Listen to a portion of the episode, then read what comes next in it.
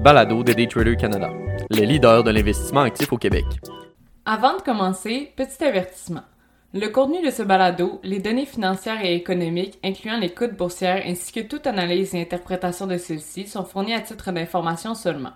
En aucun cas, elles ne doivent être considérées comme étant une recommandation ou un conseil d'acheter, de vendre, de vendre à découvert ou poser tout autre acte envers toute valeur mobilière, tout instrument dérivé ou tout actif ou classe d'actifs quelconque.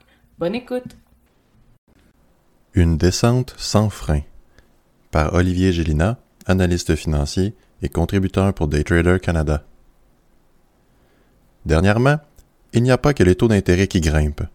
Le nombre de défauts et manquements de paiement ont également vu une recrudescence au niveau des consommateurs et entreprises. Cette semaine, il s'agit d'une entreprise américaine bien connue dans le milieu du transport qui s'éteignait. À l'aube de fêter son centenaire d'existence, le poids de la réalité d'aujourd'hui a eu raison de ce joueur d'importance. À voir les autres signaux de fumée, il ne serait peut-être pas le seul à récolter ce sort lors de ce cycle financier difficile. La situation du marché actuel peut être caractérisée de délicate pour les entreprises désirant se financer ou se refinancer. Toutefois, certains signes précurseurs devraient mettre la puce à l'oreille de dirigeants et investisseurs à travers ces temps tumultueux. La dernière victime du poids croulant des taux d'intérêt, maintenant dans la fourchette de 5,25 à 5,50, est Yellow Corp sur le Nasdaq ticker YELL. Yellow Corp s'est bâti une réputation non négligeable au cours des 99 dernières années dans le milieu du transport aux États-Unis. Les dirigeants ont annoncé la fin des opérations, laissant ainsi près de 30 000 individus sans emploi. Les raisons derrière ce brusque arrêt sont multiples. Il existe toutefois certaines brides d'informations quelque peu douteuses à l'histoire qui dépassent la simple charge d'intérêts élevés sur leurs dettes. Le chapitre 11 de la faillite n'a pas encore été déposé officiellement.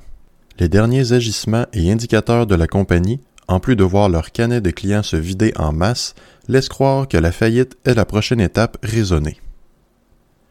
Commençons toutefois avec le flagrant. Il est vrai que Yellow Corp a une dette élevée et les taux d'intérêt grandissants pourraient avoir finalement raison des activités de transport. Le bilan financier au 31 mars 2023 montrait un déficit d'équité de 436 millions américains. Il portait également une balance de 1,47 milliards en dette long terme, alors que 1,3 milliard tombait à échéance dès 2024. La compagnie cumulait également des sommes dues aux employés, notamment au régime de pension, pour 137 millions. L'exercice financier 2022 présentait des revenus de 5,2 milliards avec une marge nette de 21,8 millions. Les deux exercices précédents se sont traduits en une perte de 109 millions et 53 millions en 2021 et 2020 respectivement. Tout ceci sans compter la chute vertigineuse de la dernière année du titre boursier, passant de 7,75 en août 2022 à 1,75 aujourd'hui, soit un recul de 63% Malheureusement, ces items demeurent tout de même dans les opérations dites normales. En regardant la feuille de route de l'entreprise, il existe certains événements ayant eu des répercussions sur l'aspect financier. Comme la majorité des entreprises, Yellow Corp a eu droit à de l'aide financière gouvernementale lors de la pandémie de la COVID-19. Le gouvernement américain avait alors octroyé un prêt de 700 millions, représentant près de la moitié des dettes à être remboursées sur leur bilan financier. Ce qui est curieux, c'est que l'octroi du prêt s'est fait alors que les compagnies de transport étaient sollicitées intensivement par la chaîne d'approvisionnement mondiale et que la compagnie faisait face à des charges de fraude contre le gouvernement en surchargeant certains transports reliés aux opérations militaires. Malgré qu'aucun aveu n'a été fait, la situation se régla avec une entente de 7 millions.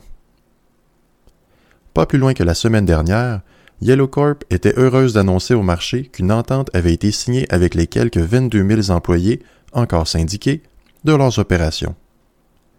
Alors que les pressions de grève avaient été exercées par ses employés, il est à noter que l'entreprise de transport avait manqué à ses obligations financières que de contribuer au régime de pension de ses travailleurs.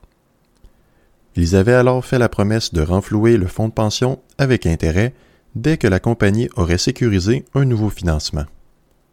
L'entente prévoyait un montant d'environ 50 millions et la grève était évitée de justesse.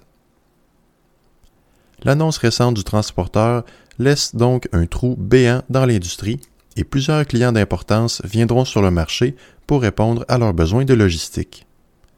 Parmi ces gros noms, Walmart sur le New York Stock Exchange ticker WMT, Home Depot sur le New York Stock Exchange ticker HD et Uber sur le New York Stock Exchange ticker UBER.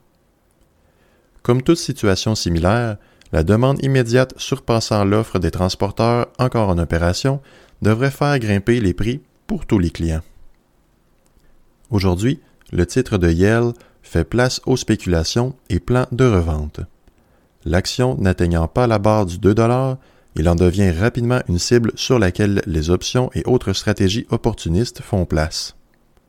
Il en demeure néanmoins une bulle de volatilité qui pourrait éclater à tout moment. Cette situation ramène cependant la toile de fond de l'économie nord-américaine, faux pas hors du tableau. Selon les économistes, chaque hausse de taux obtient leur plein effet entre 18 et 24 mois suivant leurs implantations. Le monde corporatif américain voit de plus en plus de faillites ces derniers mois découlant de ces hausses et les entreprises voient donc leurs réserves de liquidité drainer beaucoup plus rapidement.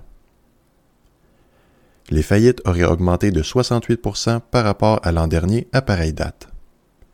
Cette statistique est d'autant plus intrigante lorsqu'on note le taux de chômage à 3,6% un des taux les plus faibles historiquement.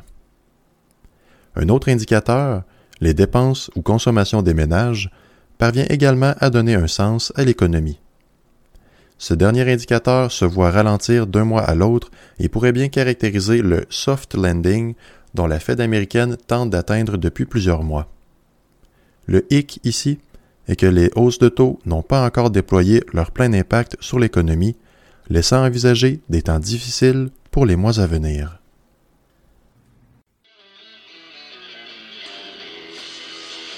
C'était le balado de Daytrader Canada. Pour plus d'informations sur nos programmes de formation et d'accompagnement, veuillez visiter daytradercanada.com.